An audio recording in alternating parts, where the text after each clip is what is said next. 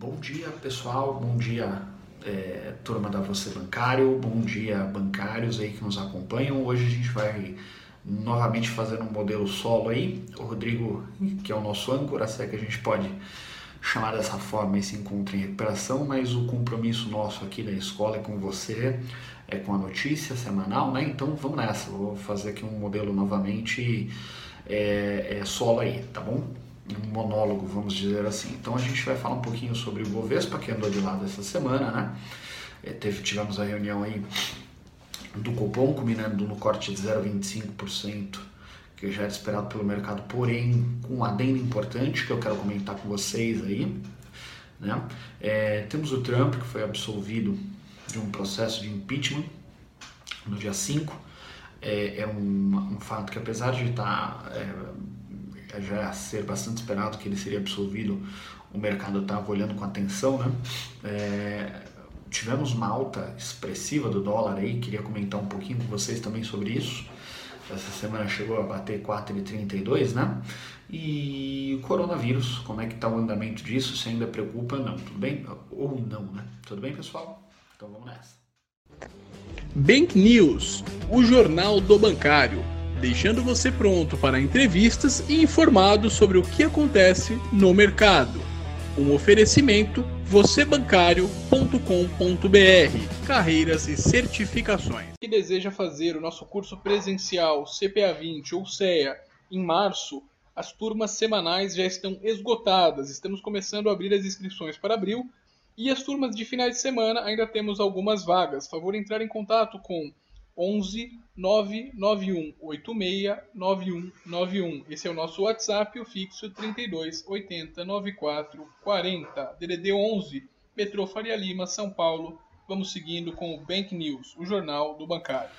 Bom, pessoal, então o Ibovespa fechou aí em 113, 770 mil pontos em, na sexta-feira sendo que ele chegou a atingir o pico de 117, 425 mil pontos. O mercado estava bastante empolgado, é, ou melhor, menos preocupado com, com, com, o ritmo que o coronavírus vinha se alastrando, né? A gente houve uma redução nesse sentido, alguma esperança já com, com algumas soluções, né? Caminhando nesse sentido, então o mercado começou a reduzir um pouquinho a preocupação, embora ainda os números sejam bastante expressivos e preocupantes, mas o mercado começou a reagir, né? Porém, na quinta na quarta e na quinta-feira tivemos a, o resultado do Copom, com um corte de 4 de 0,25 chegando a 4,25 como já era esperado, a nossa taxa Selic, né?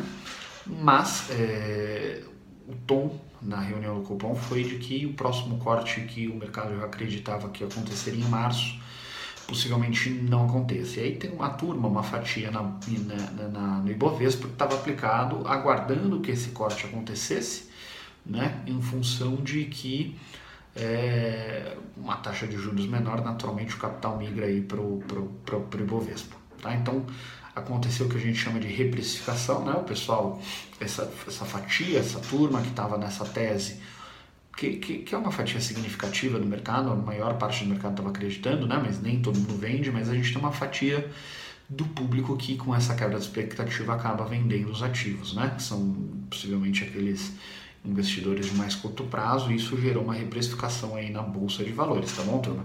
Então, boa parte do reflexo, boa parte da, dessa queda realizada na quinta, na, na quinta e na sexta foi reflexo dessa queda de expectativa do próximo corte adicional de 0,25 que ocorreria em março, se não me engano, no dia 20, a reunião do cupom ou algo próximo a isso. Tá? Então, há uma grande chance de, de esse ponto 25 não cair, né? É, não ser cortado e isso naturalmente gera reflexo aí no Ibovespa, tá bom? É, inclusive o IFIX também segue em queda de 1,59, acumulando já no ano 5,29, um investimento que boa parte das casas, imagino que é, que, que a casa que vocês trabalhem aí, também deve é, recomendar fortemente, e aí fica essa dúvida, né? Putz, mas é, só está em queda, né? Então vale a pena consultar o que a asset aí, que a, o que a área de investimentos do seu banco está é, tá te, te, te, recomendando em relação a como responder esse tipo de questão do teu cliente, tá? O fato é que o mercado sentiu que talvez houvesse um exagero né, na precificação, o que por enquanto ainda não, não se traduziu é, no aumento do, do crescimento do segmento. Né? Então, logo esse segmento volte a crescer, ou comece a crescer a passos largos, eu imagino que, que, que essa classe de ativo volte, volte a ir bem. Lembrando que não é recomendação, sempre se atentem aí o que a área de investimento da sua instituição está colocando para o teu cliente, tá bom? Pessoal, e aí fazendo eu, eu, no texto, imagino que vocês devem receber o texto também, eu fiz um extra aí sobre os benefícios de uma taxa Selic em baixa, uma vez que todo mundo fala sobre isso, imagino que o teu cliente já deve ter, ter, te perguntado, puxa vida, né, Selic está caindo, eu não estou mais ganhando dinheiro, o que, que isso tem de bom, né? Então vamos lá, pessoal. A queda da Selic, ela, além de desenvolver o mercado de capitais, que é uma coisa que já está acontecendo, né? O, o recurso já está migrando aí para o mercado de capitais, isso ajuda as, as, empresas a se capitalizarem, né? Ele também tende a migrar o capital para a economia real, tá, gente? Então, o cara que ganhava 1%, 1,5% no, no, no mercado de renda fixa, né? Se beneficiando de um cenário de, de um juros muito alto, esse, esse cara é, que vivia dessa renda, por exemplo, ele tem que, de repente, abrir um negócio investir na economia real, né? É, então, isso naturalmente acaba aumentando o, a quantidade de emprego, a renda média da, da, da, população e assim naturalmente também o consumo das famílias. Né? Além disso, pessoal, uma taxa Selic baixa ela ajuda na, na, redução do custo da dívida das famílias, em especial a classe média e média baixa, né? É, ou seja, mais renda disponível para consumir, endividamento, um índice de endividamento menor em relação é, ao patrimônio daquela família, então ela pode naturalmente voltar a consumir e menos recurso indo para o rentismo, né, que é o que a gente chama aí, que é o que o teu cliente é o seu cliente investidor, né, que possivelmente ganhasse juros aí apenas com dinheiro aplicado, esse cara possivelmente tenha que começar a ir para a economia real e as famílias também naturalmente começam a consumir. Então a economia real ela se beneficia desse cenário, né? É, o dinheiro para de render exageradamente é, em, pura e simplesmente investido e passa a ter que migrar para a economia real para que ele dê retornos maiores, né? Então a economia de um modo geral se beneficia disso, tá bom, gente? E para que esse cenário se perpetue, ou seja, é, melhora a questão inclusive da distribuição de renda, né? Muito mais é, complementarmente aí ao que seria os, os projetos sociais, né? Aqui é um meio que projeto, entre aspas, um projeto social econômico, né, gente? Então, o próprio indicador ajuda nessa questão de distribuição de renda, né? E para que isso perpetue, a gente precisa ter um governo que seja responsável com a questão dos gastos públicos, porque consideramos que, consideramos não, é um fato, né? O governo é o, é o é órgão que mais gasta num, num exercício, num ano, ou seja, é o principal criador de inflação, possivelmente, né? E, e se ele tem um gasto controlado, a inflação está contida e naturalmente a taxa de juros tende a permanecer baixa. Além disso, tem a questão da confiança, né, pessoal? Quando, você, quando a gente confia que o governo ele vai ser capaz de manter uma inflação baixa, a gente tem uma quebra na inércia, ou seja, as pessoas elas reajustam o preço hoje porque imaginam que amanhã vai ser reajustado, então elas tentam dar um passo antes. É a famosa inflação inercial que a gente já sofreu muito no passado aí, né? Então, o governo um pouco mais é, contido e mais responsável fiscalmente também auxilia na quebra desse processo, tá?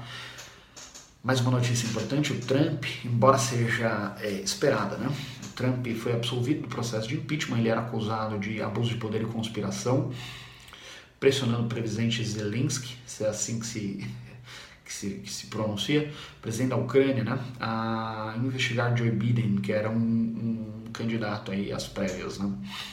Então ele foi absolvido. O, o, é, ele possui, se não me engano, 53% das cadeiras né, no Senado, enfim. Hum, então já era meio que esperado que isso fosse acontecer. Porém, é justamente isso que preocupa, né? O fato de, de, de o mercado já esperar que isso acontecesse é, se caso não acontecesse, né, poderia gerar consequências aí de reprecificação e uma queda novamente no mercado abrupta. Então, é, para o nosso mercado é extremamente positivo que ele tenha sido, e aqui independente, tá, gente, de, de, de visão política, falando pura e simplesmente mercado, foi importante que ele tenha sido absolvido, tá? E o dólar batendo 4,32, né? Surpresa aí, ou melhor, nem tanto, né? Nosso, nosso ministro vem dizendo que nós temos que nos habituar, mas assusta, né? 4,32, se descontarmos pelo IPCA, a gente não tinha uma cotação tão alta desde 2016 e sem descontar, né, termos nominais aí, é, muitos e muito tempo, né? Eu retroagi um gráfico até 2002, se não me engano, e não, e não vi nenhum pico que tenha sido próximo a esse. Tá? Mas o que conta mesmo é o descontado pelo IPCA, então desde 2016 que a gente não tinha um preço tão alto para o dólar. Tá? É, isso se deu em função da repatriação do recurso, em função da tensão com o coronavírus também, porém, os nossos mercados, pela visão do estrangeiro, apesar de do estrangeiro, quando digo estrangeiro, quer dizer do norte-americano, propriamente dito, apesar de, de, de, ter uma expectativa de alta e de ser visto como um país que está criando raízes, né, o mercado norte-americano de ações ele está crescendo, então não tem por que o estrangeiro de repente se expor tanto assim num país emergente, por mais que a expectativa seja positiva, se o meu mercado doméstico está crescendo também tão bem quanto, né, está batendo recordes aí as bolsas norte-americanas. Além disso, em renda fixa, a situação é ainda pior, né? porque a gente com a taxa de 4,25, o prêmio pelo risco de vir para o Brasil é muito espremido. Então, esse investidor não encontra ainda atratividade de vir para o mercado brasileiro. Para que isso aconteça, ou a gente tem que ter, estar crescendo muito, ou o crescimento nos Estados Unidos tem que estar reduzindo. Né? Enquanto isso, o dólar vai permanecer alto naturalmente. E, e, e o pico aí que se deu nessa semana também se deu muito em função dos números da economia norte-americana que foram divulgados na, na, semana passada ter vindo acima da expectativa. Então, o pessoal que talvez aquela pequena fatia que estava se arriscando a investir no, nos mercados eh, exteriores, essa turma tenha repatriado parte do recurso, tá bom? O coronavírus, pessoal, já atingiu 811 mortos e 37.198 infectados, né? Apesar da baixa letalidade de 2%, ele já matou mais que a, a a, a epidemia de SARS, né? que, que a gente que matou 774 pessoas e, e é, apesar da letalidade ser muito maior que o número de infectados, se não me engano, foi em torno de 8.094, se bem me lembro. É, ou seja, um índice de letalidade muito maior, mas é, os números são alarmantes. Né? Porém, ao que parece, a gente já é, tem um ritmo de, de, de, expansão da doença menor, o que significa duas coisas, né? Uma que as pessoas estão confinadas e segundo que talvez possivelmente a gente esteja achando formas de não de, de evitar que a doença se dissemine muito rápido, né? As informações na China são muito difíceis de obter, porém o, que, o importante é que a doença está se alastrando numa velocidade menor e o mercado enxerga isso como positivo a gente já viu alguma notícia ou outra sobre vacina, alguma coisa nesse sentido, então é, o mercado não acredita que nas próximas semanas a gente já comece a aliviar essa questão é, da epidemia, a gente espera que seja, seja dessa forma mesmo, né? Também ainda não dá para cravar nada, porém é, a gente acredita que é, o problema vai se convergir para uma solução, tá bom? Inclusive, é, faleceu o médico Lee Will, Willang, alguma coisa nesse sentido, é interessante porque esse médico ele foi o cara que alertou sobre a, o início da epidemia, um pouco antes de ser infectado, acabou sendo infectado, faleceu, né, eh, em função da doença e a princípio tentaram tá, é, evitar com que ele alastrasse a informação, ou seja, aquela, aquela velha é, é, política chinesa, né, de, de, de, enfim.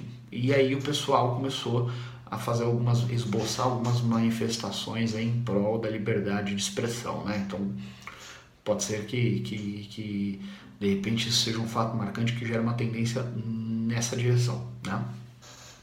Pessoal, para a próxima semana então temos o discurso do Powell, né, audiência semestral de política monetária e economia para o Senado e para a Câmara, para a Câmara né, dos, dos deputados.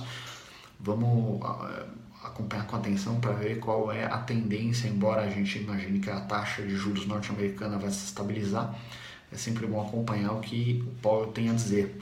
No mercado doméstico, a gente tem a divulgação dos números do comércio e dos serviços e, e um fato importante aqui, é, é, vai sair os resultados do Itaú e Banco Brasil depois do Bradesco já ter anunciado no dia 5 um crescimento de 20% do lucro líquido. Né? Então os bancos, apesar, as ações aí passaram por uma correção forte, né, pessoal?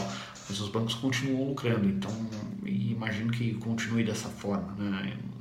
O mercado ainda não vê como um risco aí das fintechs, apesar de precificarem fortemente as ações do banco, dos bancos nos últimos meses, é, não vê ainda como um risco do, dos bancos é, reduzirem substancialmente a questão dos lucros. Né? Então, acho que uma prova disso aí tem sido os números do Bradesco e vamos acompanhar agora o número dos, os números do Itaú do Banco do Brasil, porque isso pode causar algum reflexo no mercado de ações, uma vez que novamente as ações dos bancos caíram bastante com receio da, da, da questão das, da, da, das novas concorrências aí. Tá bom, pessoal? Então, basicamente é isso. É, desejo uma semana boa para todo mundo e vamos nessas. Um abraço. E essa foi mais uma edição do Bank News, o Jornal do Bancário. Se esse vídeo e os nossos conteúdos estão fazendo sentido para você e te ajudando, compartilhe com o pessoal da sua agência, ajude a gente a atingir mais pessoas para que consigamos construir um mercado melhor. Nos comentários, seja no Spotify, Google Cast ou no YouTube, vocês vão ver as nossas redes sociais. Sigam Você Bancário, mandem suas perguntas e em breve vocês verão a revolução que faremos na sua carreira. Um grande abraço e uma excelente semana de negócios.